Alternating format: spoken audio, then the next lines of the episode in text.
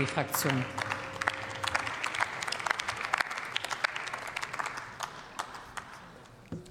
Sehr geehrte Frau Präsidentin, liebe Kolleginnen und Kollegen! Wir diskutieren die Senkung der Mehrwertsteuer nicht zum ersten Mal auf bestimmte Lebensmittel, besonders weil die bisherige Definition ja, äh, was Grundnahrungsmittel angeht, ja wirklich aus der Zeit gefallen ist. Und es werden hier im Plenum ja immer wieder groteske Beispiele für Produkte mit reduzierten Mehrwertsteuersätzen zum Besten gegeben. Und ich erspare Ihnen jetzt mal meine Beispiele, die ich bei meiner Recherche so gefunden habe. Ist Tja, aber es macht ja deutlich, dass es einen großen Reformbedarf beim aktuellen Flickenteppich in dem Mehrwertsteuersystem gibt. Wir brauchen eine grundlegende Reform der Mehrwertsteuer, aber da eine um, schnelle Umsetzung einer solchen Reform nicht abzusehen ist, eignet sich die Mehrwertsteuer eben nicht als Stellschraube für eine schnelle Entlastung. Denn darum geht es ja eigentlich in der Debatte. Wir wollen eine schnelle und unbürokratische Entlastung der Bürgerinnen und Bürger aufgrund der hohen Preissteigerungen.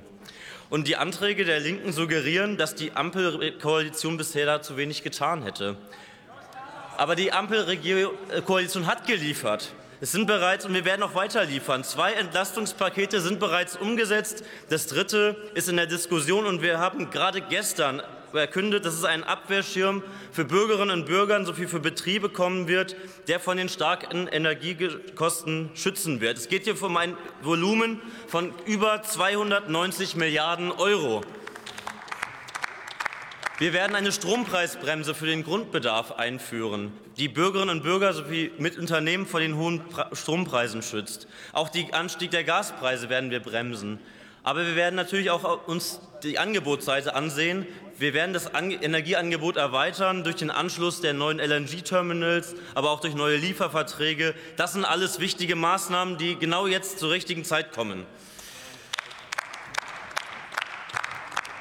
Wir müssen vor allem die unterstützen, die besonders betroffen sind, Familien, durch die Erhöhung des Kinderzuschlages, durch die Erhöhung des Kindergeldes, des Kinderfreibetrages. All das trägt dazu bei, dass besonders zielgerichtet entlastet werden wird, auch beispielsweise stark belastete Mieterinnen und Mieter durch einen Heizkostenzuschuss. Außerdem ist eine umfassende Reform des Wohngeldes in Planung. Das Wohngeld wird so weit ausgeweitet äh, wie noch nie zuvor, damit das Dach über dem Kopf diesen Winter nicht gefährdet wird.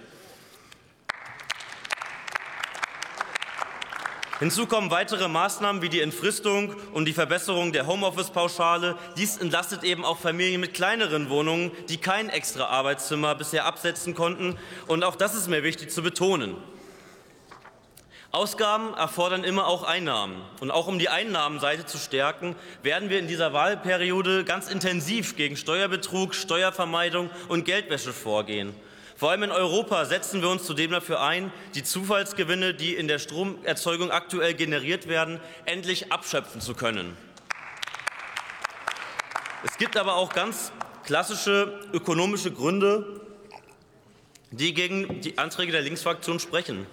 Es ist ja zunächst gar nicht sichergestellt, in welchem Umfang die Aussetzung der Mehrwertsteuer tatsächlich weitergegeben wird an die Verbraucherinnen und Verbraucher. Wir kamen 2020 während der Corona-Pandemie die Mehrwertsteuer befristet abgesenkt. Das war ja in der damaligen Situation richtig, weil wir die Konjunktur damit stimulieren wollten. Im Rückblick sehen wir, dass es für die Konjunkturstimulation richtig war, die Steuersenkung aber nur zu 60 bis 70 Prozent weitergegeben wurden. Wir können uns, uns in dieser aktuellen Situation im Anbetracht dieser hohen Kosten nicht erlauben, dass ein Drittel einer solchen Steuersenkung gar nicht bei den Menschen ankommt. Die Kosten einer solchen Steuersenkung für Lebensmittel auf 0 Prozent. Es würden geschätzt werden, das werden wir dabei Kosten im zweistelligen Milliardenbereich. Für dieses Geld gibt es effizientere Entlastungsmaßnahmen. Ich habe sie eben aufgezählt. Die Ampelkoalition wird sie auf den Weg bringen. Bei all den Entlastungsmaßnahmen, die in dieser Krise notwendig sind, brauchen wir auch eine hohe Zielgenauigkeit. Es ist ja richtig, dass die, dass die Mehrwertsteuer regressiv ist und Menschen mit geringerem Einkommen bei der Senkung relativ gesehen stärker entlastet werden. Aber genauso gut werden natürlich Spitzenverdiener entlastet, die die Steuersenkung gar nicht nötig haben und absolut wahrscheinlich sogar noch höher profitieren. Zum Schluss möchte ich natürlich noch Folgendes anmerken. Die Forderung, die Liste der Grundnahrungsmittel im Mehrwertsteuerrecht zu überarbeiten, ist grundsätzlich sinnvoll. Aber seien wir ehrlich, auch dann wird diese Liste nie abschließend fertig sein. Es werden sich dann immer wieder Lebensmittel finden, für die dann eine neue Steuersenkung gefordert wird. Wir werden das Problem nicht lösen, indem wir weitere Ausnahmen schaffen. Daher werden wir den Antrag ablehnen. Vielen Dank.